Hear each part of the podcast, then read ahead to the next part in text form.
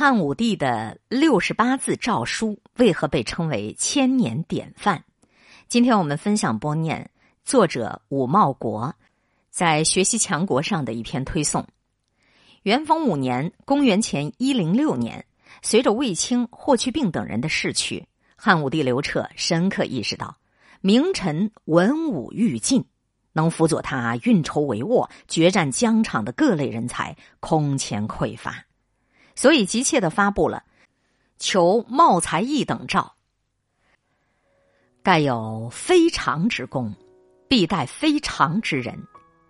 故马或奔地而至千里，士或有负俗之类而立功名。夫犯驾之马，拓驰之士，亦在御之而已。其令。周郡察利民有茂才义等，可为将相及使绝国者。这道诏书充分展示了汉武帝的胸襟和气势。六百多年后，选文严苛的《昭明文选》只收录了两篇诏类的作品，此篇便是其一。这一诏书的大体内容说的是：要建立卓越的工业，必须依靠卓越的人才。有些马，它狂奔踢人，却能日行千里；有些人时常被世俗议论讥讽，却属于建功立业的奇才。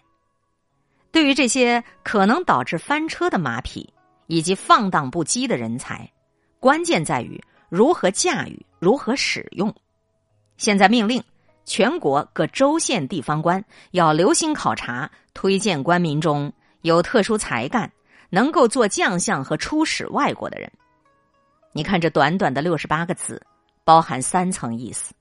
第一层指出征召人才的标准和特质；第二层指出对待卓越人才应取的态度；第三层命令全国上下积极举荐特异人才。这三层意思环环相扣，一气呵成，实为千古诏书之典范。具体而言，有两点是值得特别重视的。第一，自著雄篇，文如其人，诏书开篇起笔不凡，站位之高，气势之大，古今并不多见。接下来对卓异人才的评断也是高屋建瓴，耀言不凡。最后发出的指令，水到渠成，具有雷霆万钧之势。和其他朝代的诏书由专门秘书机构撰写不一样，西汉前期的几个皇帝都是谨遵汉高祖刘邦“一字书，勿使人也”这种教诲，他们都听得比较认真，诏书都得自己来撰写。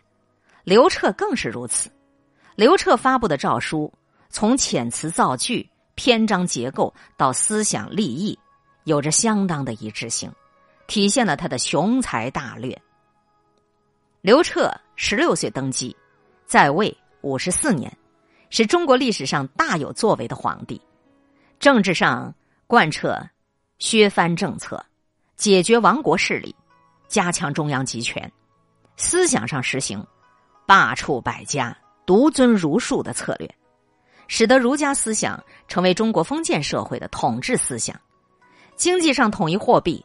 盐铁官营，平抑物价，充实国力，同时治理黄河，移民戍边；军事上出兵匈奴，吞并魏氏朝鲜，进军南越，设置九郡；外交上两次派遣张骞出使西域，开辟了丝绸之路；文化上创建中央太学和地方郡的国学两级官学，确立了中国封建官学制度。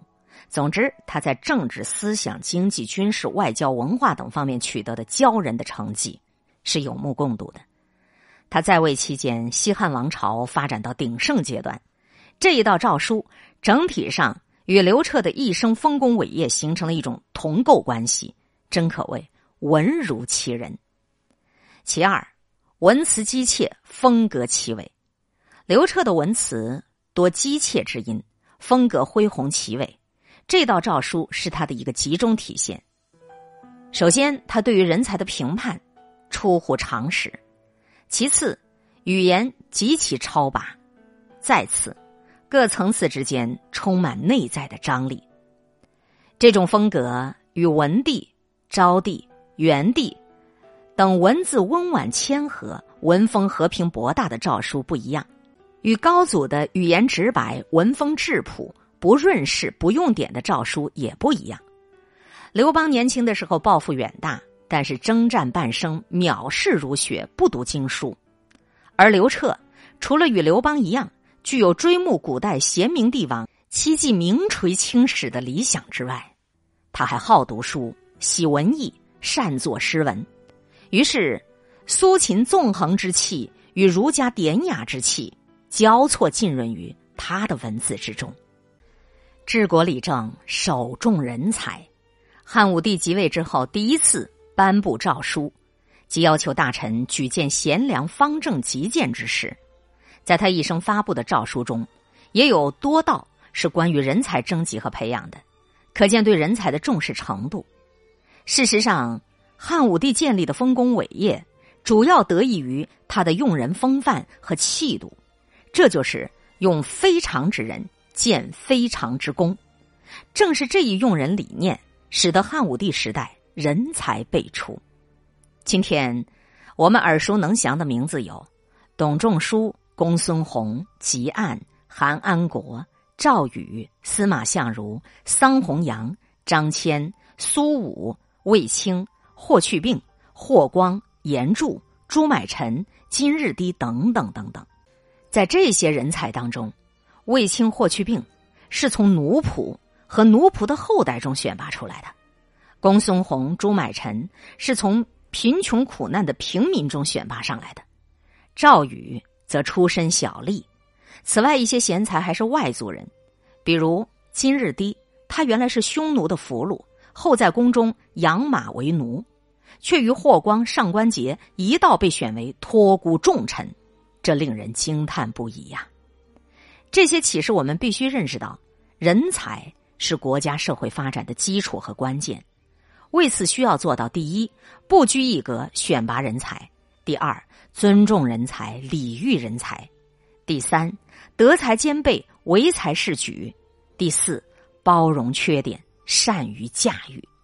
总之，领导者既要遴选人才，也要保持清醒的头脑，慎重对待人才的缺点以及出现的各种议论，否则就会埋没人才，贻误事业。今天会遇见什么人，会发生什么事，都有各种意想不到的可能性。分享传播有力量的文字，亲近感受真善美的观点和态度。空中和你相互勉励，保持微笑、淡定、从容的好心态。祝福有缘分在这里遇见的你，身体好，心情好。我是海林，欢迎来听，一切刚刚好。本节目由喜马拉雅独家播出。